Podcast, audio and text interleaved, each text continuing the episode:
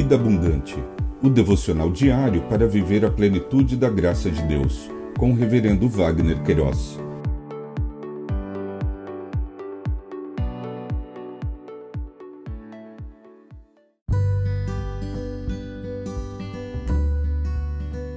Olá!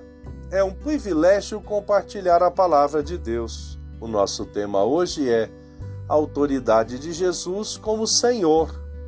Em Mateus capítulo 7, versos 28 e 29, lemos: Quando Jesus acabou de proferir estas palavras, as multidões estavam maravilhadas com a sua doutrina, porque ele as ensinava com quem tem autoridade e não como os escribas. Autoridade Senhor, conforme o dicionário online de português disse, autoridade quem possui muito conhecimento em determinada área ou assunto. Senhor, soberano, chefe, título honorífico de alguns monarcas. O evangelista Mateus, nesta porção de texto, registrou ensinos proferidos por Jesus em seu Sermão do Monte.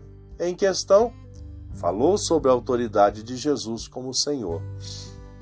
Stott comentou: em alguns contextos, Jesus parece deliberadamente aceitar todas as implicações que o título leva, como quando ele se associou a outro título favorito seu, Filho do Homem, o qual, na visão de Daniel, receberia o domínio universal e como Senhor de Davi, que assentaria à direita de Deus. Neste contexto do Sermão do Monte, quando chamado de Senhor, Senhor, eles usavam superficialmente, sem lhe dar o devido significado.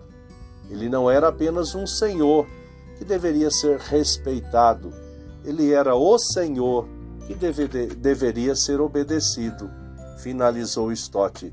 Jesus era rabino num certo sentido, uma vez que ensinava a seus discípulos o verdadeiro significado da Torá mas sua expectativa não era que simplesmente absorvesse seus ensinamentos, mas sim que se lhe devotassem pessoalmente.